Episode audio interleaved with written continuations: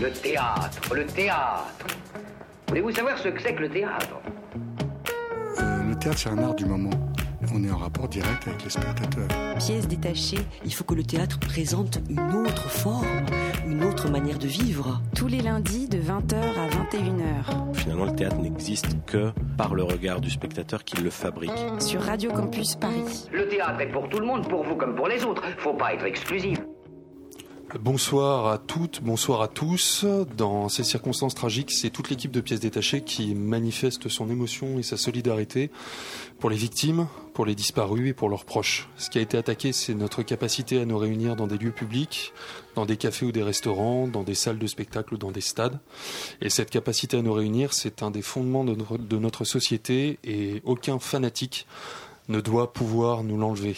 En cela, le spectacle vivant a été l'une des cibles de ces terroristes, car ils combattent ce que sont les arts vivants, la lumière apportée par les arts vivants, lumière sur nos consciences, lumière sur nos vies, sur notre société, sur nos sociétés, mais également, et nous venons d'en avoir le cruel rappel, lumière contre l'obscurité voulue par ceux qui ont décidé de répandre la mort.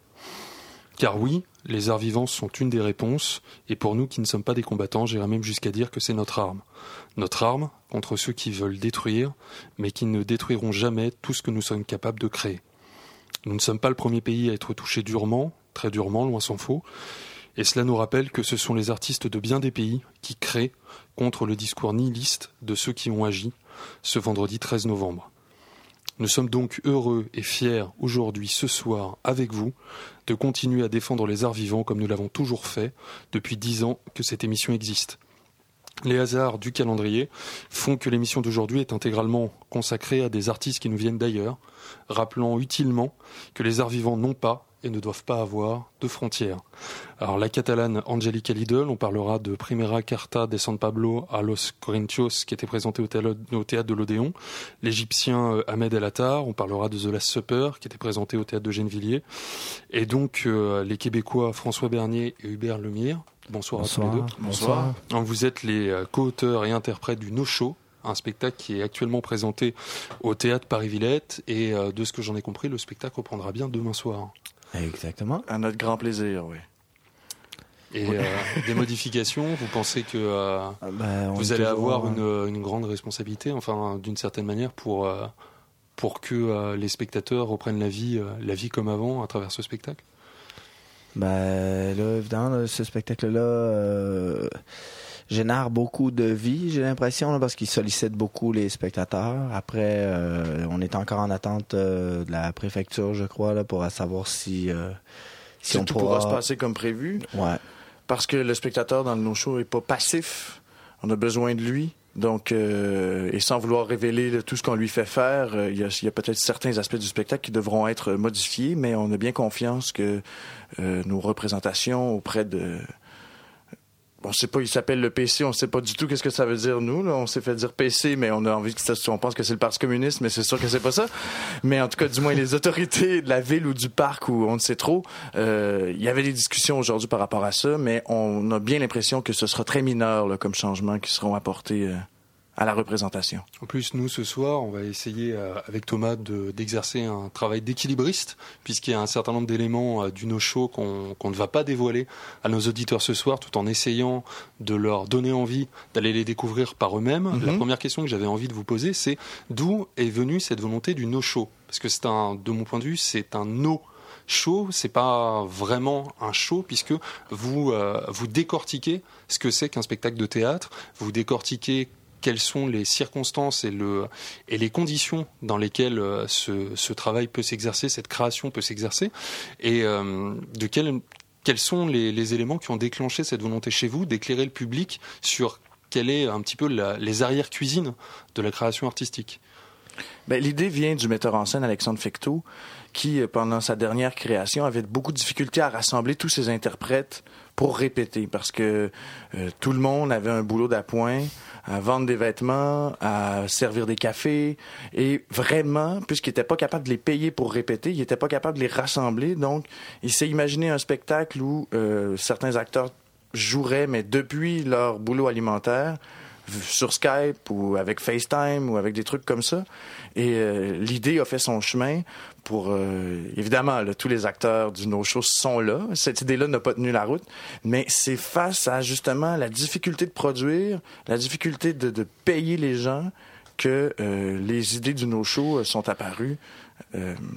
Puis aussi, si je peux me permettre, Hubert, c'est que euh, une difficulté que nous on vivait, c'est pas nous qui avons pensé ce spectacle-là au départ. Nous avons contribué par la suite, mais ce que nous on vit en tant que producteurs de spectacles, c'est que souvent on fait des demandes de subventions au niveau des conseils des arts. Nous au Québec, c'est un petit peu différemment de chez vous, mais et euh, quand on est très très choyé, on a souvent la moitié ou le quart du budget qu'on avait demandé. Donc on se retrouve à être comme une compagnie parmi euh, parmi 100 euh, qui a fait une demande de subvention euh, au gouvernement. On a eu la subvention, donc là, on doit honorer à quelque part cette subvention-là. Mais tout d'un coup, on nous demande de faire, nous, des choix qui sont cruels, c'est-à-dire de couper des acteurs ou alors de couper dans le décor, dans les costumes, dans la musique du spectacle. Fait que ça, c'est comme quelque chose qu'on vit couramment, nous, au Québec, quand on a des subventions. Mais et à la fois, ben, parce qu'on est des artistes puis qu'on a quelque chose à dire, ben, on se dit, mais vous, à quelque part, c'est un cadeau pour vous de pouvoir avoir une scène pour, pour jouer. Donc, vous devez en profiter. Et ce, même si on n'a pas l'argent pour le faire. Donc, c'est un peu de ça. Nous, ça, ça nous parlait beaucoup parce qu'on en souffre. Euh, quelquefois, là, on parle de ça, ça a l'air très lourd, tout ça, mais dans le spectacle, c'est très ludique, la façon dont on l'amène, puis ça, ça, ça fait en sorte que euh, vous qui nous écoutez à la maison, venez nous voir. Il y, y, en a pour tout le monde. on rigole de tout ça, évidemment. Hein. On s'est dit qu'on allait. non, mais pour vrai, oui, là, on se vend la poire un peu. On s'est dit qu'on allait en profiter, euh, vu que le spectacle parle de ça et qu'on vous est avec nous, pour aussi parler euh, de la situation des artistes, des artistes au Québec, parce que vous disiez Hubert que que euh, pour, euh, pour les premières répétitions, il n'était pas possible de payer les acteurs pendant les répétitions, ce qui est quelque chose de très fréquent également pour les compagnies théâtre en France, naturellement. Mais euh, en France, les comédiens, quand ils arrivent à, accéder, à y accéder, peuvent bénéficier de la solidarité interprofessionnelle à travers ce qu'on appelle le statut des intermittents. Et cette situation-là, elle est, elle est très propre à la France. Vous n'avez pas du tout de dispositif d'aide sociale aux comédiens au Québec. Non, absolument pas. Pour l'exprimer, moi, je dis pas de travail, pas d'argent. Les acteurs, les, acteurs qui ont pas de, boulot, il faut qu'ils s'en trouvent un autre, absolument. Et euh, bah même si euh, s'ils ont le boulot de préparer euh, de préparer une création à travers des répétitions pour le coup. Oui, mais toujours faut-il que le producteur de ce fameux spectacle soit capable de les payer. Parce qu'il y a beaucoup de jeunes acteurs qui, pour se permettre une vitrine, pour se faire connaître, vont accepter de travailler des heures et des heures et des heures sans être payés en se disant un jour quelqu'un va me découvrir, un jour je serai aspiré par le métier, je toucherai à des cachets qui ont du sens. Mais euh, entre-temps, tout le monde mange un peu ses bas, mais c'est vraiment une passion qui... C'est comme une malédiction, en fait, vouloir faire ce métier-là, parce que c'est plus fort que nous, on le fait malgré nous, on le sait qu'on n'est pas payé, nos parents rient de nous, ils font, mais quel enfant on a engendré, qui veut se, fait souffrir à ce point-là. Mais c'est parce que c'est une réelle passion qui nous anime si on accepte ces conditions-là. Puis, de toute façon, la conjoncture actuelle ne nous laisse rien espérer de mieux que ce qu'on a déjà. Si le budget des conseils des arts augmente, déjà là, c'est complètement à contre-courant. On est à des kilomètres d'avoir l'intermittence un jour chez nous. Si on se bat pour ça, c'est c'est perdu d'avance, absolument. Et à travers le no-show, vous aviez la volonté justement de faire découvrir euh, cette euh, l'envers du l'envers du décor au public, d'avoir peut-être une prise de conscience euh, des citoyens qui sont complètement extérieurs au milieu professionnel du spectacle? Ouais, mais il y avait aussi, euh, euh, je veux dire, vous parliez de ça, puis on, je dirais, on s'est mis, il y a un camping, vous allez venir voir le spectacle, il y a vraiment un camping, il y a des tentes qui sont comme installées à l'extérieur du théâtre, mais c'est que réellement, là, maintenant, on a les moyens de, de s'offrir des chambres, puis aussi parce qu'on est là un mois à Paris, mais longtemps, on a campé pour vrai. Cette idée-là, elle est venue, tu sais, c'est il y a une forme, c'est pas du docu-théâtre, mais il y a une forme un petit peu documentaire qui est inspirée, en tout cas, de nos propres vies, parce que réellement, Hubert et moi, nous sommes une des des compagnies coproductrices du spectacle. On allait répéter à Québec et on s'est mis à camper littéralement au théâtre. Euh, parce qu'on n'avait pas l'argent pour se louer des chambres à Québec. Parce que c'est deux villes, on est des gens de Québec, des gens de Montréal. Puis à même chose. km. Quand on a joué à Montréal euh, dans un festival, toute l'équipe dormait dans des tentes sur l'esplanade de la Place des Arts à Montréal, en plein centre-ville, pour justement témoigner de il y a personne qui nous paie de logement et puis tu sais on n'a pas ça devient évidemment ça devient un statement euh, politique mais euh, ça reflète je veux dire tant qu'à mettre 100 dollars par nuit pour loger les gens dormons dans des tentes puis mettons dans nos poches pour manger puis pour payer le loyer de qui s'en vient. Et vous parliez du, euh, du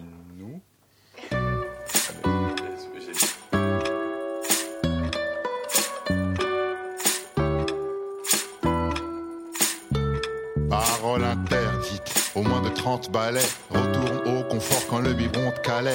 Tes pensées naissent de papa, maman ou pas? Fréquemment, leurs grands-parents sont coupables. L'espoir sans voyelle, paumé entre moyens. Publicité, la mode, le regard du voisin.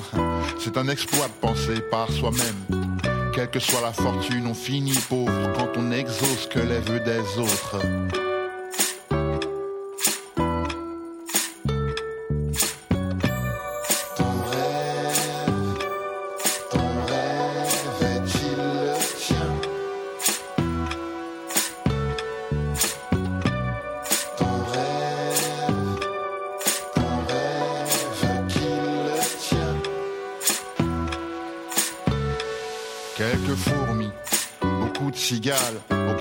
Aucune chanson n'écrasera l'amigale. Un gosse qui ne manque de rien n'ira nulle part si on ne lui inculque rien. L'héritier mal renseigné va tout dilapider et kidnapper. La différence entre 10 et 1 million d'euros, pareil qu'entre un riche et un malheureux.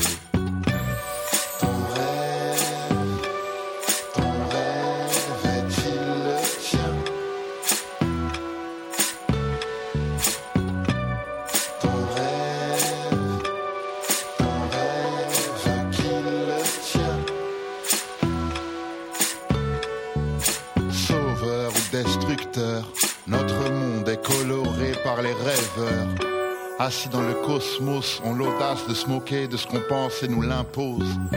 Puis la nuit, je cueille les mots, cherche une guitare et pose une démo. Un fou rire, je t'enfile une copie. Avec les poteaux, on cultive l'utopie. L'imaginaire à remplir, creuser à plusieurs, c'est le début d'accomplir. Ton rêve, ton rêve,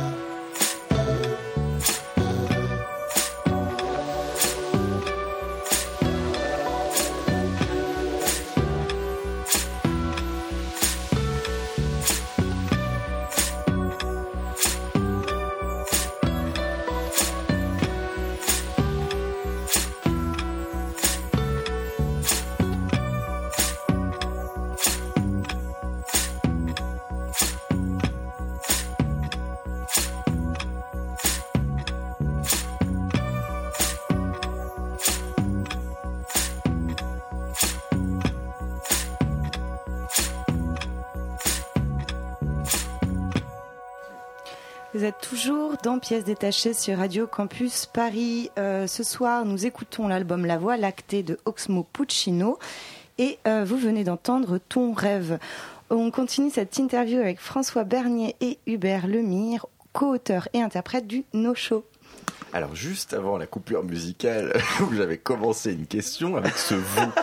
Dans la dernière réponse que vous avez fait, vous évoquiez beaucoup ce pronom, le vous, parce qu'il faut quand même le rappeler, le no show, c'est le résultat d'une collaboration artistique entre le collectif Nous sommes ici et vous, qui êtes deux comédiens du théâtre du Bunker.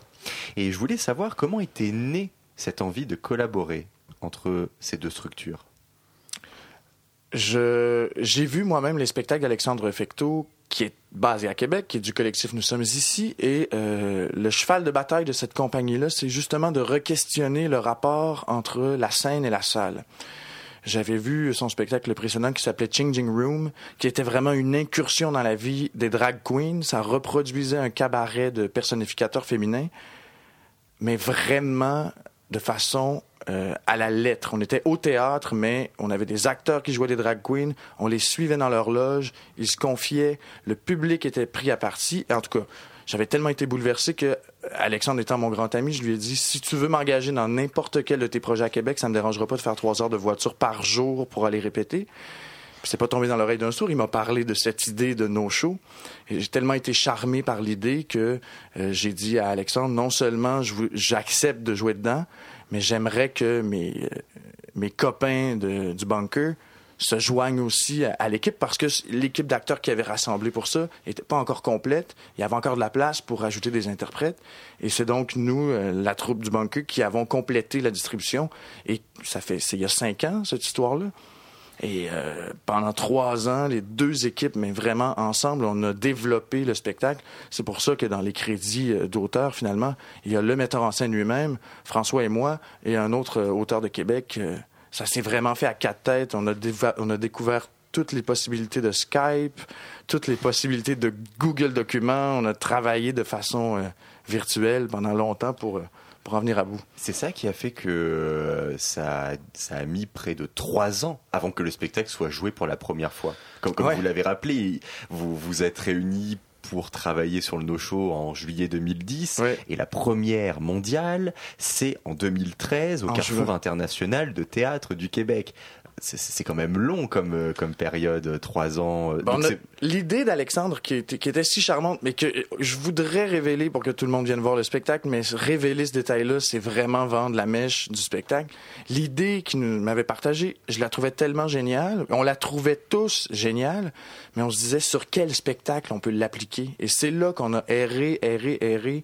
On a commandé des textes à des auteurs, on les a jetés à la poubelle. On a voulu parler de en fait, on, ça, on peut en parler. On voulait parler de la bohème. Qu'est-ce que c'est justement faire ses premiers pas dans une carrière artistique, tout faire pour gagner sa vie comme artiste? On a voulu adapter les scènes de la vie de bohème d'Henri Murger. Ah, on trouvait pas l'angle, c'était un petit peu mal écrit. Après ça, on a commandé des textes où on parlait d'artistes purs et passionnés ça devenait des caricatures. Puis c'est après trois ans, quand on a finalement retrouvé sans subvention pour produire, qu'on a fait, ben c'est de nous dont on doit parler finalement. Et c'est l'absence d'argent qui a fait, bon, alors on va couper notre, tout le dispositif scénique qu'on avait imaginé, puis les protagonistes, ce sera nous. Donc, euh, on est euh, ce qu'on pensait ne pas être, c'est-à-dire des artistes étourdis qui n'ont pas d'argent, au tout début de notre processus, parce que nos compagnies allaient bien. On connaissait du financement. Euh, au tout départ dans nos productions précédentes, mais après trois ans d'errance, les conseils des arts ont fait OK, là, votre projet, ça, ça va où? Et on a tenu notre morceau. Et c'est parce qu'on n'a pas eu d'argent que le no-show qu'on connaît actuellement est ce qu'il est. Mais justement, l'argent, donc il est vraiment au cœur du no-show. Et là, je m'apprête à révéler quelque chose que je peux révéler. Euh, c'est ce qui se passe au tout début, avant même que le spectacle à proprement parler ne commence. Eh bien, le spectateur, il participe déjà en choisissant, eh bien, à l'entrée la somme qu'il souhaite payer pour la représentation. Donc, vous lui offrez six options et je vais me permettre de les énumérer. Il y a l'option 0 euros qui vous associez ce prix-là au prix de la messe du dimanche. Il y a ensuite le prix de 11 euros que vous associez à une entrée tarif réduit et sans popcorn pour un film en 3D au MK2 quai de Seine. Il y a ensuite le prix de 20 euros associé à une entrée tarif réduit pour le salon du tatouage à la Villette, 35 euros, prix d'un billet de dernier rang pour un humoriste semi-vedette au Zénith, 55 euros, prix d'un billet catégorie 3 pour un concert symphonique à la Philharmonie, et enfin 95 euros, prix d'un billet catégorie top pardon, prix d'un billet catégorie top pour un match international au Stade de France. Est-ce que vous trouvez ces choix-là entre prix et donc ce à quoi vous associez le prix, euh, significatif, voire même pertinent. Moi personnellement, ça m'a énormément influencé, pas le montant, mais l'association qui a été faite avec ce montant. on s'est aussi dit avec Thomas que euh, aucun, aucune des autres propositions on n'y sera allé, hein, de toute façon, ni au salon du tatouage, ni à la messe du dimanche, ni au Stade de France pour un match.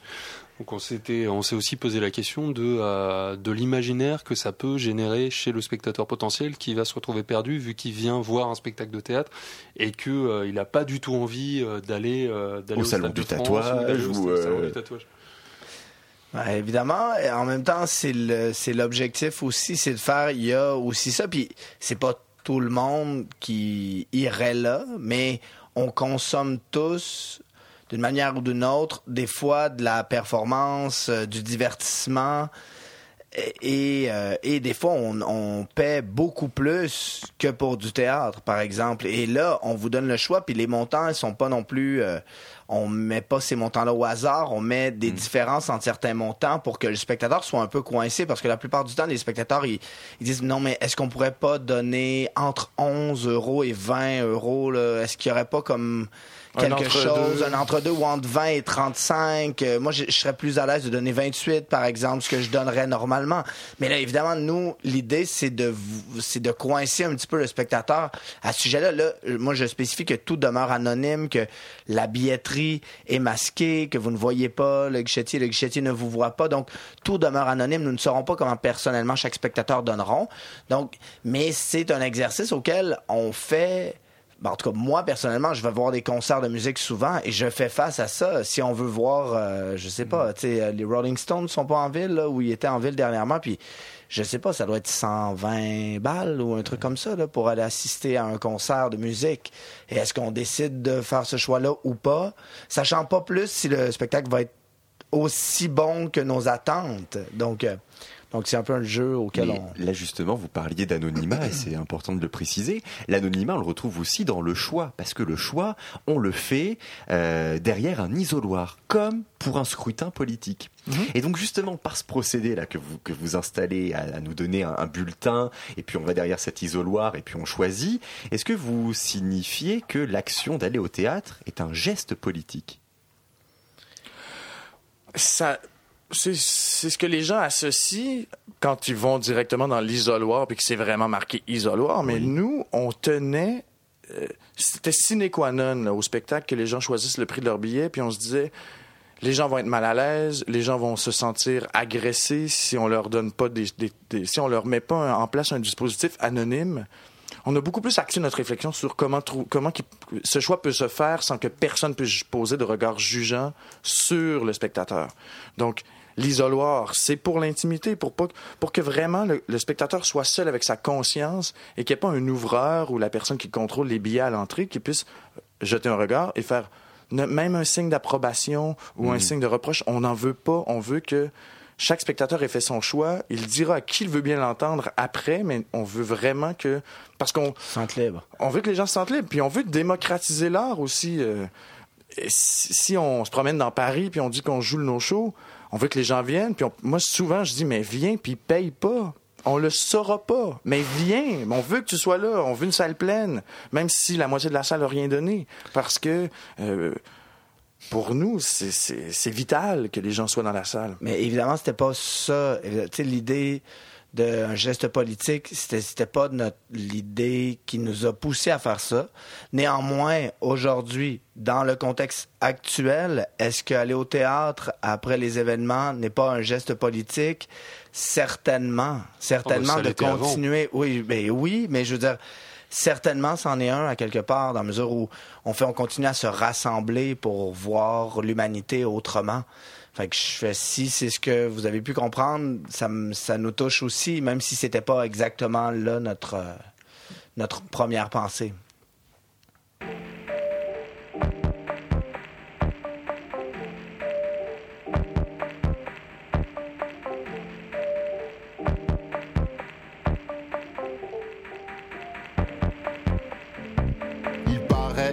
T'es une star quand tu passes à la télé. Signe des autographes au smartphone photoclasse. On bosse à découvert pour divertir du mirage et appartenir au kidam. Ce travail exige un visage. Garder le sourire, peu importe l'état. Quand on serre plus de mains qu'une poignée de puerta. Des salles pleines de joie, des suites, six étoiles. De deux heures à dormir et c'est pas chez toi. Froid dans le bain de foule, faut décroiser les regards. Caché derrière des lunettes, seul quand il est tard. Star. Star et célébrité. Star. Star et célébrité. Privilège imaginaire pour bonne copie. Au fond, on reste n'importe qui, un pas de travers. Si tu as trop brillé, ta tristesse devient inappropriée. La différence entre salaire et chiffre d'affaires, on s'en fiche. Des larmes de millionnaires, faire un peu d'argent, quelquefois perdre beaucoup. Trinquer VIP, c'est boire à contre-coup. Quoi que t'en dises, demande au commissaire. Les artistes souvent les boucs émissaires. Star. Star et célébrité. Star. Star et célébrité. Prise de recul à petits pas, changement de pays par appétit d'anonymat. On devient célèbre pour de mauvaises raisons. Des fans se révèlent amis, donc chemin faisons. Attendre une nouvelle chanson, telle une délivrance. Toutes ces nouvelles reconnexions évidentes. Conséquence, c'est pour nous que je donne ça à l'aise. Sur une boucle de Gonzalez, quelques mots de la musique et on est là. Star. Star et célébrité. Star. Star et célébrité. Star. Star et célébrité.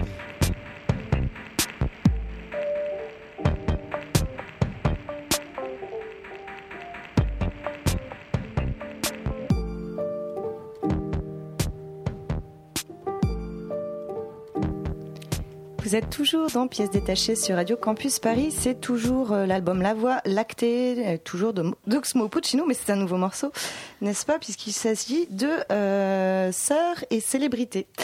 Euh, dernière partie de cette interview avec nos amis François Bernier et Hubert Lemire. Voilà, vous êtes nos amis. Ah, C'est ça y est, c'est fait. en deux segments, c'est réglé. Voilà, oui, les co-auteur et interprète du No Show qui joue en ce moment au théâtre Paris-Villette. Juste avant la musique, on parlait du geste politique de venir assister au no-show, mais euh, moi je voulais aussi vous parler du contenu politique du no-show, où avec euh, beaucoup de pudeur, bah, vous évoquez aussi vos parcours personnels pour, euh, pour impliquer le, le spectateur sur ces questions.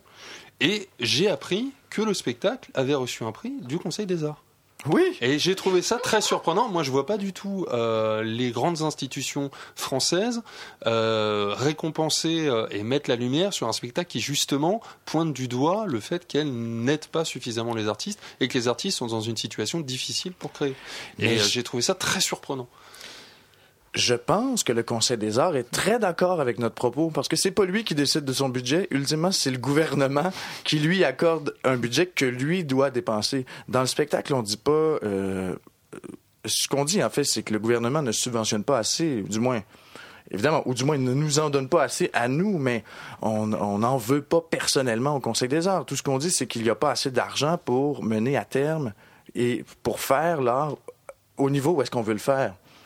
Et je pense que si aussi ce prix-là nous a été décerné, c'est à cause de la forme du spectacle dont on parle à demi-mot depuis tout à l'heure, parce que vraiment, c'est en révéler, parce que l'expérience du spectateur est au cœur de la dramaturgie du spectacle. Si on révèle les éléments euh, déclencheurs et ce qui s'ensuit, euh, ça serait pas faire justice aux gens qui vont venir nous voir dans les deux prochaines semaines. Donc, Mais c'est, je pense que c'est cette forme-là qui nous a valu ce prix-là aussi. Non, mais par ailleurs, j'étais, euh, je grossissais le propos exprès. Vous dénoncez pas réellement, enfin vous pointez personne du doigt spécifiquement, mais par contre, euh, moi j'ai été assez ému par un certain nombre de, euh, numéros qui sont présentés euh, au cours du no-show et euh, Ouais, qui parce que dénoncent, je pense qu'on peut On peut en parler des de situations sociales. de ces numéros-là. Et, euh, et on se posait, on se demandait si, euh, si vraiment, euh, lors de l'écriture à la table, vous aviez, vous aviez ressenti le besoin de vraiment exprimer des, euh, des circonstances difficiles que vous avez traversées en tant qu'artiste.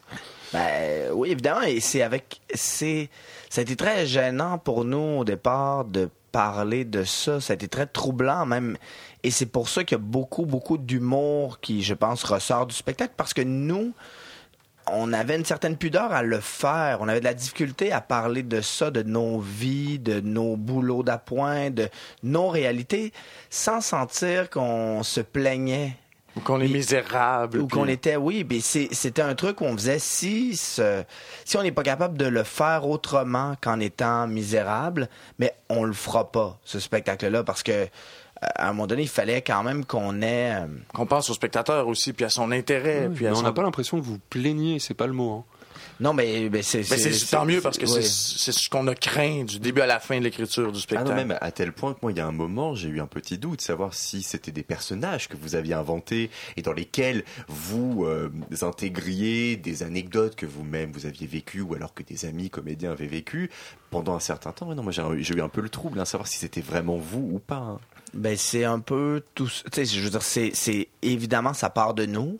Et par contre, on, un acteur sur scène est un personnage. Quoi, quoi qu'on en dise, il devient un personnage. Je veux dire, je, me lève, je, marche sur scène, j'ai la conscience du public, je suis un personnage à quelque part. Tu sais, on est, oui, ça part de nous, oui, ça parle de nous, mais oui, ça doit demeurer intéressant, ça doit demeurer euh, troublant, pertinent, drôle. On doit faire en sorte que cette personne-là sur scène soit un peu plus grande que nature, même si souvent on parle de, choses très, très réelles, très près de nous, mais on est sur scène, donc inévitablement. Puis c'est parfait parce que le spectateur sort de là et souvent se demande si c'était vrai, si c'était pas vrai. Où est la limite entre le- l'inventé puis le réel? Et moi, je suis fasciné, je, genre, je, je, suis fasciné par le documentaire, j'en fais, tout ça. Et la télé-réalité me fascine aussi, puis il y a une part de forme de télé-réalité un peu là-dedans, mais de faire qu'est-ce ça me trouble moi quand je me dis mais ça est-ce que c'est vrai? Est-ce que c'est pas vrai? Et j'ai l'impression que ça change l'écoute d'un spectateur quand il se dit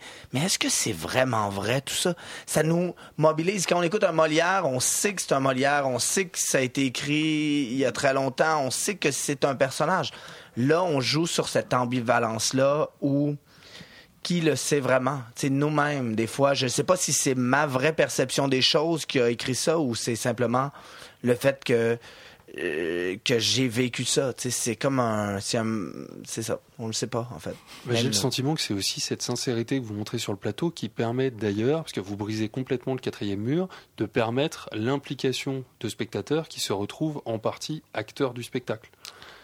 Et que si vous, euh, si vous n'aviez pas déployé cette sincérité-là, vous auriez peut-être plus de difficultés À pour inclure. impliquer. Ben oui. Oui. Ben, le, le- le processus de participation du spectateur dans le spectacle est progressif et euh, en crescendo. De- de- des procédés très anonymes au début, notamment dans le choix du prix du billet. Et plus le spectacle avance, là, je vais rassurer ceux qui nous écoutent, là, la moitié du public monte pas sur scène pour parler, c'est vraiment pas ce qui se passe. Mais on finit par réintégrer les spectateurs puis à leur demander de réagir euh, en crescendo. Mais justement, c'est comme des longs préliminaires pour finir en- à en arriver là, parce qu'il n'y a pas le quatrième mur, puis les gens voient qu'on se, se, se met à nu au figuré. Euh, et je, je, pense que c'est très bien vu quand on fait du théâtre interactif et participatif. Les acteurs, on a le gros bout du bâton. Il faut savoir ne pas l'utiliser. Il faut que le- les spectateurs restent en confiance parce que nous, on sait parler fort, nous, on a un micro, nous, on a une répartie que le public n'a pas nécessairement. Et il faut jamais utiliser ces armes-là. Il faut que ça reste un dialogue respectueux. Et, euh, Avec et pas contre. Exact. Puis le spectacle se finit, où est-ce qu'on est avec le public, et les conversations de trottoir ont lieu systématiquement parce que il n'y avait pas de quatrième mur pendant deux heures et quart, il n'y a pas de quatrième mur. Donc les gens, tout d'un coup, se sentent près de nous. Et nous, on finit par... Ça finit que c'est les spectateurs qui viennent nous raconter leur vie. Les jeunes acteurs, les gens qui, qui bossent dur depuis cinq ans pour être intermittents, les apprentis du studio d'Anière, les JTN qui ont fini... Et tout le monde finit par nous raconter leur vie de moi, j'y suis, j'y arrive pas, mais lâchez pas. Puis on finit par dire, ben vous non plus, lâchez pas, puis on lâchera pas. Puis donc euh, c'est c'est très riche. C'est un groupe de parole. Oui, mais mais enfin, enfin un spectacle fini où les acteurs, parce que souvent on fait un salut, on va dans la loge, on se démaquille, on arrive dans le hall, il y a plus un chat, puis on fait, mais où sont-ils tous passés? Parce que je sais pas, en tout cas, moi je, vais dévoiler peut-être euh, peut-être euh, un des éléments clés du spectacle, mais on peut dire, et c'est ce qui, là, pour nous, nous effraie pour le moment avec les circonstances, mais c'est que les spectateurs terminent à l'extérieur du théâtre. Donc, il y a comme un rapport qui, il n'y a pas de salut à ce spectacle-là. donc, on a un rapport qui est scène-salle, qui est complètement, on est ensemble. À la fin du spectacle, on est tout le monde ensemble.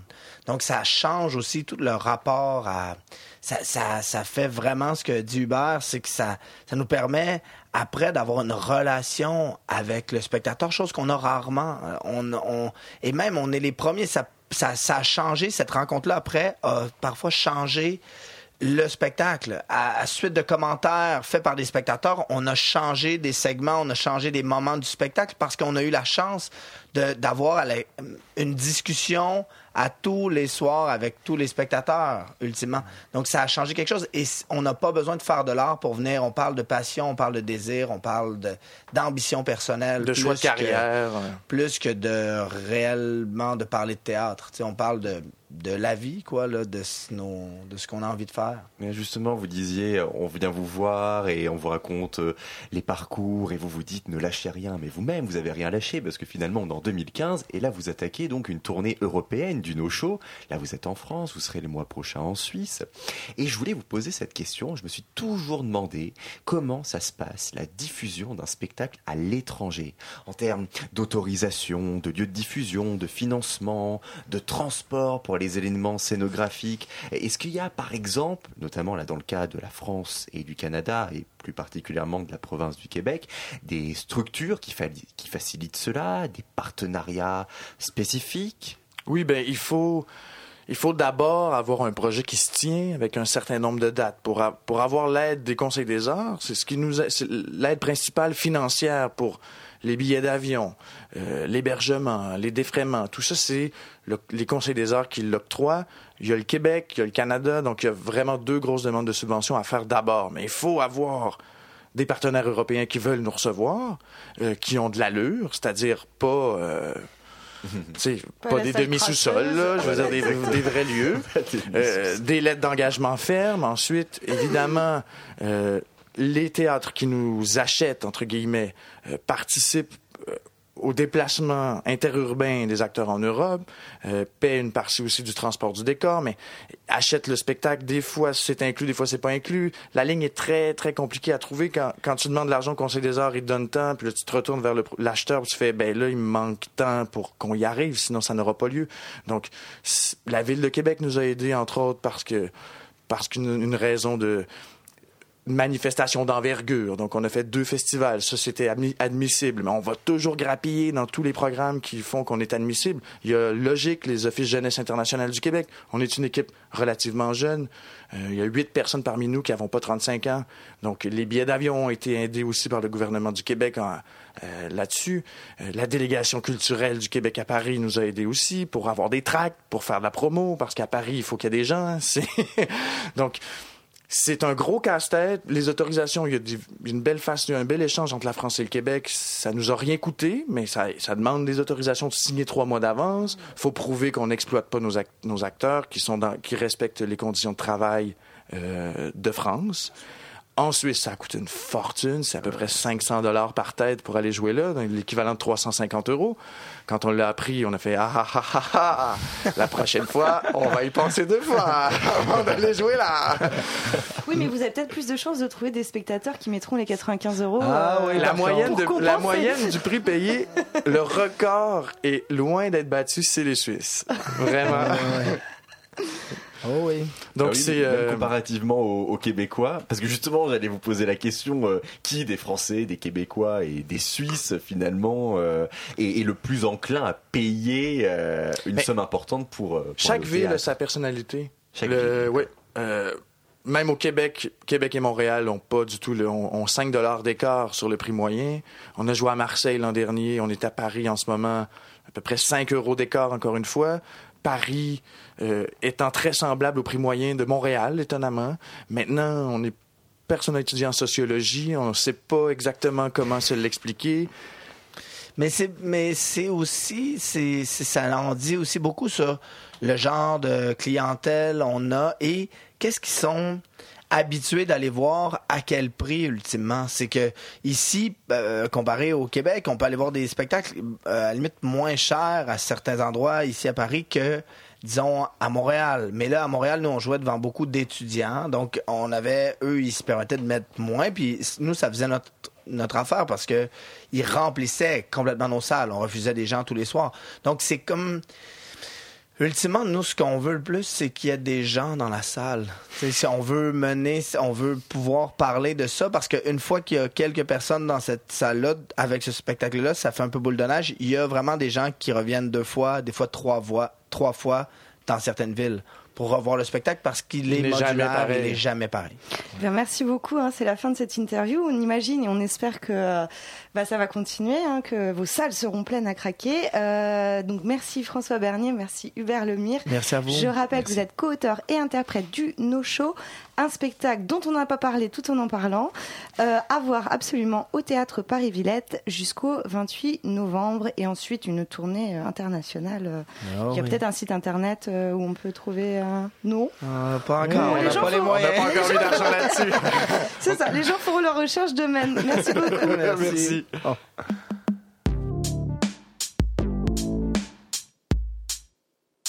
La plume est revenue du futur, sûrement moins indulgente. Voir que des râleurs dans le rap, ça manque d'intelligence. Ignorant, les hyènes partiront plus qu'ils ne rentrent. Continuer de faire rêver, c'est inhérent. Écrire comme je respire, mon style enfile des perles. D'autres gages de langue essuient des pertes. Croise-moi, bois le verbe facile. Pose les doigts, les chansons elles sont tactiles. Arriver meilleur et même plus qu'avant. S'affirmer 15 ans ne se fait que puissamment. C'est l'ego trip tocard, écoute les miss crier. Tu sais qui c'est ici, microphone premier. Entre le marteau et la plume. Le soir j'écris des chansons. Le matin j'écris des livres. Entre le marteau et la plume, j'ai dû aiguiser mon âme que j'espère peu perdue. Bien avant son âge, la musique a fait que je baisse l'épée. Depuis, c'est le malaise d'un mec de Tess lettré. Il y a les fans d'un jour, celui de chaque période. Les retardataires attendent que je m'améliore. Laissez l'artiste en paix. L'homme est moins commode, tiens une rime facile. Yeah, yeah, commode. Un cocktail de mots tout love rempli le bidon d'insensé. Parler sans écouter, ce n'est pas bien pensé. Qui lance des pics sur un cactus est en fait lové entre le marteau et ma plume. Entre le marteau et la plume. Le soir j'écris des chansons. Le matin j'écris des livres. Entre midi et deux, en déséquilibre. Le soir j'écris des chansons. Le matin j'écris des livres. Me situe ailleurs qu'entre le marteau et la plume. D'ailleurs, va voir si j'y suis. Vais-je m'excuser de mes ressemblances Poète au regard frais, vrai semblant. Je m'obstine à chiner des petites phrases. Pour être questionné sur les M6 qui se battent, pas besoin de tellement d'avis, je n'attendais personne. Le marteau casse, la plume est perce entre nous les Un signal hypersonique, le mix validé avant que tu l'aperçoives. La plume, je la tiens d'un bout de toi. Le plat du marteau d'eau, jamais loin de moi. Entre le marteau et la plume, le soir j'écris des chansons. Le matin j'écris des livres. Entre midi et deux, en déséquilibre. Le soir soir j'écris des chansons. Le matin j'écris des livres. Entre midi et deux, en déséquilibre. Entre le marteau et la plume. Entre midi et deux, en déséquilibre.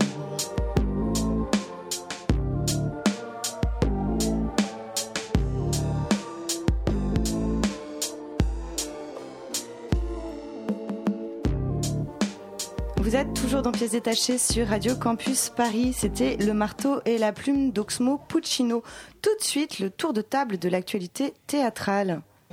Il s'agit d'une, il s'agit d'une, d'une, d'une histoire, euh, c'est-à-dire qu'en fait, il s'agit plus d'un, d'un concept d'histoire. Ce soir, une espagnole, Angelica Lidl, pour Primera Carta de San Pablo a los Corintios à l'Odéon, et un Égyptien, Ahmed El Attar, pour The Last Supper au théâtre de Gennevilliers, avec lequel on commence tout de suite, puisque The Last Supper, le dernier dîner, euh, nous est effectivement présenté dans une configuration euh, de repas. Face à nous, en fond de scène, euh, donc une scène entourée de murs métalliques, on a une longue table en plexiglas, autour de laquelle s'activent deux serveurs. Puis, un à un, les personnages d'une même famille vont apparaître sur le plateau et commencer à bavarder entre eux, bah, comme pour une réunion de famille, hein, partout, partout dans le monde. Et petit à petit, on a l'arbre généalogique qui se dessine. Ici, le père, donc le patriarche, qui est obsédé par l'argent. Là, deux fils en rivalité. L'un est accompagné de son épouse qui porte le hijab, euh, qui est défenseuse, en tout cas son personnage semble être une défenseuse bec et ongle de la bonne morale, et qui a donné trois enfants donc euh, à son époux. De l'autre côté, l'autre fils, euh, lui, beaucoup plus, comment dirais-je? D'ailleurs, comment dirais-je? Beaucoup plus peut-être euh, ouvert sur le monde, voilà, c'est ça. Euh, accompagné d'une créature, mini-robe, cheveux lâchés, dont l'idiotie est maintes fois présentée au travers d'un rire euh, un peu cruchot, dont tout le monde, elle, la première, a l'air de se satisfaire. Plus tard, un général se joint à toute cette bande. Lui est à cran contre la vermine, hein, je cite dans le texte, à comprendre les petites gens et les employés de maison, en deux mots, le peuple. Donc ces deux frères ne s'entendent pas du tout. Le frère aîné rabaisse son cadet et pourtant, en même temps, il parvient quand même à pratiquer peu ou prou le droit de cuissage sur la bonne, euh, ce qui bien sûr rend fou, euh, rend folle sa femme.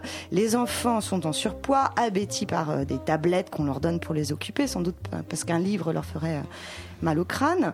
Euh, ils sont particulièrement odieux, euh, encouragés par leur père à martyriser les serveurs au vu et au su de tous. Bref, une ambiance détestable et euh, une vacuité abyssale. Et en fait, dans cette mise en scène, Ahmed El Attar a souhaité représenter la classe sociale bourgeoise égyptienne, vraiment sous l'angle de sa futilité, en tout cas c'est comme ça que lui l'aperçoit, et de sa fermeture sur le monde, fermeture sur elle-même et sur les événements du monde. Donc tous ces gens qui nous sont présentés sont bien sûr riches, mesquins, autocentrés, arrogants, avides de selfies et de likes sur Instagram, en gros euh, bêtes et méchants. Euh, Ahmed El Attar, donc le metteur en scène, dit s'être inspiré d'une déliquescence qu'on peut déjà trouver euh, sous un autre angle chez les personnages de Tchekhov, qui pour moi est un peu une, limite dans laquelle je suis pas, je suis pas trop rentrée. Alors sans doute pour mon goût du samovar et et de la désuétude. Mais euh, enfin, pour moi, il y avait un, dans, dans ce- ce- cette chose, enfin, ce- pardon, cette mise en scène qui nous était présentée dans ce texte, euh, un manque de poésie, en tout cas, qui m'a, qui m'est apparu. Et puis surtout, la chose qui m'a, euh, qui m'a limité dans ma réception, c'est que ces personnages étaient vraiment mais monolithiques. Euh, archétypaux et euh, ils, n'avaient jamais à aucun moment ils n'étaient présentés dans un trouble une faille enfin quelque chose qui puisse insinuer le doute et donc du euh, si vous voulez, enfin c'était à la fois intéressant. Enfin moi j'étais allée parce que je me disais que justement cette société égyptienne je ne la connais pas. J'étais intéressée de savoir euh, comment elle était représentée euh, donc une société égyptienne contemporaine post-révolution arabe. Et en fait ce qu'ils cherchent à cibler bien sûr c'est que rien n'a changé, qu'il y a eu cette révolution et pour autant les classes entre guillemets bourgeoises euh, bah, sont toujours euh, passionnés par le fric et autres. Mais si vous voulez, moi, à, à quelques détails près, je me suis dit que ça pouvait être malheureusement euh, une classe bourgeoise, mais euh, française ou de plein d'autres pays du monde. Comme si, en fait, euh, il y avait une, euh, une normalisation de la bêtise dans les draps de soie. Et, et de fait, j'ai pas été hyper percutée par, par, par cette pièce. Bah, comme tu disais, c'est euh, une pièce post-événement, post-printemps arabe en 2011, post-président militaire d'Al-Sisi en, en 2014. Euh, c'est ça le spectacle, je l'ai trouvé un peu anodin. Et en fait, c'est renforcé de mon point de vue par l'interprétation des, comédiens qui, euh, qui interprètent ces personnages un peu clichés en, grossissant le trait volontairement. Et je pense que justement, euh, ils grossissent le trait pour en faire des figures très archétypales et donc un peu universelles, pour montrer que euh, ce type de classe, de classe bourgeoise, contente d'elle-même, très ouverte aux nouvelles technologies, mais pas du tout ouverte à des, à des libérations sociales, eh ben, elle peut, elle peut germer un peu, un peu partout et, et finalement, euh, elle peut se satisfaire de n'importe quel régime politique, y compris totalitaire, à, condition qu'elle puisse continuer à jouir de ses privilèges matériels ou autres. C'est euh, c'est un spectacle qui est étonnant parce que sur la forme, il est vraiment, de mon point de vue, euh, assez anecdotique, assez mineur. Et, euh, et si on gratte un petit peu, je pense qu'il est plus profond qu'il n'y paraît quand même. Mais moi, je me suis demandé si en fait, parce qu'il y a la mère Nadia qui doit tout le temps arriver dans le dîner et qui finalement n'arrive jamais, et si c'était pas justement tout- toute cette anecdote, tout- toutes ces choses anodines euh, qui nous sont présentées, euh, n'étaient pas là pour justement mettre d'autant plus en lumière l'absence de cette femme qui peut-être elle, en tant que femme en plus, serait porteuse d'espoir euh, de l'évolution de, de cette société. Eh bien, voilà. Donc ça, c'était pour The Last Supper. Magali, bonsoir. Bonsoir. Tu vas nous parler du, de la dernière création d'Angelica Lidl. Oui, et donc euh, sur cette scène de l'Odéon, on pouvait contempler en fait euh, dans une lumière, euh, enfin normale, lumière publique, on appelle ça dans le milieu du théâtre, euh, un tableau. Déjà, le spectacle avait commencé alors que les spectateurs s'installent.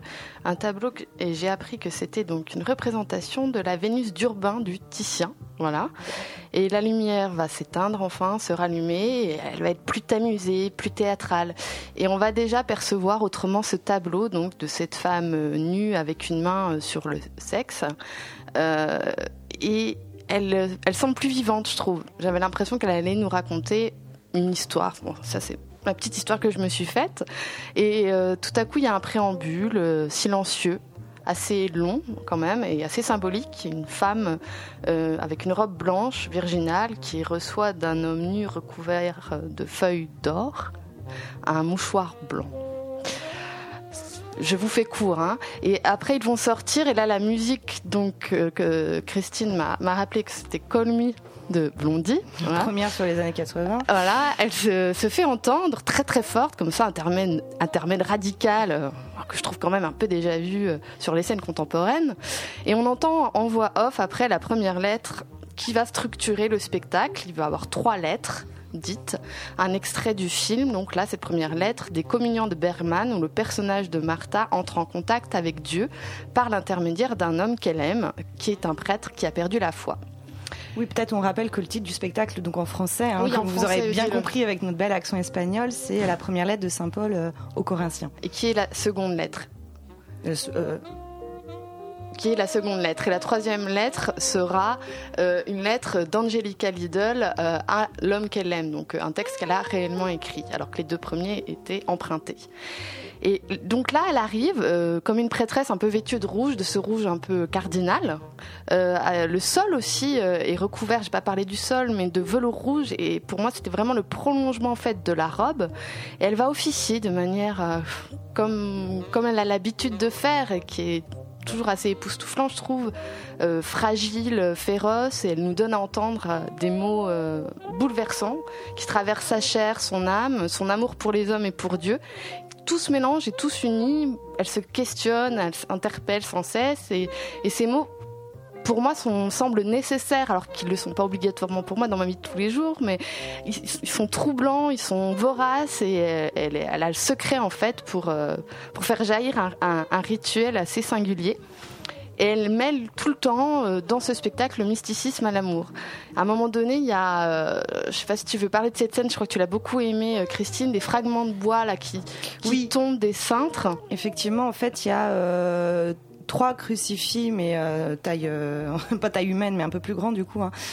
C'est plus simple pour crucifier, mais euh, mais pas entier, c'est-à-dire donc on a le, la, grande barre transversale, puis la barre plus petite qui tombe un à un assez lentement, donc c'est forcément très surprenant.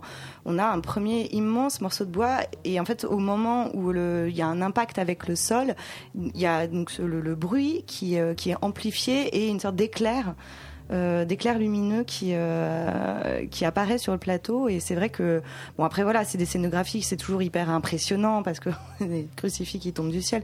Mais euh, enfin pas des crucifix d'ailleurs enfin des croix des fragments de bois et en fait mais moi j'ai trouvé ça vache, enfin vachement fort quoi dans le bah, dans la symbolique et dans, dans les faits en fait qui était euh, qui était vraiment euh, enfin je trouvais ça pertinent en fait. Un moment très plastique et en même temps qui faisait sens par tous les agencements de toutes ces scènes qu'elle a euh, qu'elle a mêlées. Et c'est vrai que c'était les symboles des fragments de la croix du Christ et aussi de phallus boisé puisque nous dit-elle la découverte du Christ et de l'érotisme sont en partie liées pour elle et donc elle vit vraiment le spectacle, elle vit son spectacle, elle est, elle est la vie, elle est le spectacle, je ne sais pas comment dire euh, ces choses-là. Euh, rien n'est laissé au hasard aussi évidemment, c'est une véritable esthète de l'image. L'organique, le pictural s'embrasse pour nous offrir des tableaux de toute beauté, peut-être parfois un peu trop beaux ou trop léchés. Et j'aurais aimé sans doute que le spectacle s'arrête ici, peut-être sur sa performance. Et puis il a fallu rajouter ces femmes aux cheveux rasés et nus, une infirmière qui effectue une perfusion de sang sur un homme, une femme qui se fait couper les cheveux en direct brutalement. Et même si, bien sûr, je pourrais analyser ça, si c'est compréhensible, voilà, ça me semblait quand même de trop, peut-être un peu évidé, vide. Je sais pas ce que tu en penses. Évidé? Oui, évidé, évidé. Je sais pas si ce mot existe. Euh, écoute, je sais pas, moi, je l'ai, je l'ai pas. Euh, cette chose, enfin, je l'ai pas reçu euh, telle scène ou telle scène, je sais pas comment dire, mais en fait, je l'ai comme reçu comme un, euh, reçu comme un tout. Et, euh, bon, oui, on peut toujours euh, aller gratter, redire et, et autres. C'est vrai que ce moment de perfusion, moi, je suis pas très portée sur ce genre de, de scène, donc c'est pas forcément quelque chose qui me euh, qui me plaît à voir, mais c'est tellement elle, enfin c'est tellement une, euh, une, une, artiste qui exprime, voilà. Donc si tu veux, moi je les prends comme, mm. je me dis c'est son truc et, euh, et j'ai envie de le voir comme comme ça se présente pour elle avec les images que elle, elle a envie de, de joindre. Et, et juste pour conclure, c'est vrai que dans tout ce moment en fait où elle, elle, elle, peut aller dans des degrés d'hystérie très fort. En fait, elle, est euh, seule euh, dans sa robe rouge sur ce plateau rouge, en train de faire des, incantations à Dieu, dans vraiment une implication corporelle, comme tu le disais Magali, euh, saisissante, qui peut aller vers le grotesque vraiment. Enfin, elle n'hésite pas à la pantomime avec une voix féroce.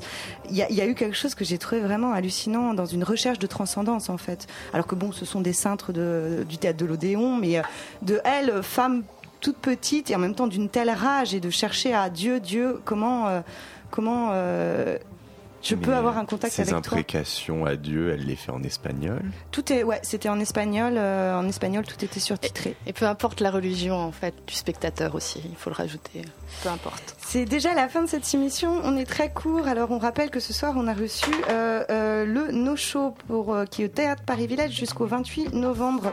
Et on a parlé d'Angelica Lidl à l'Odéon de, de la Supper au T2G dans le cadre du festival d'automne jusqu'au 20 euh, décembre, euh, de novembre. Pardon, vous pouvez aller au CND voir Monument 1-0 Gus et Valda de Esther Salamone.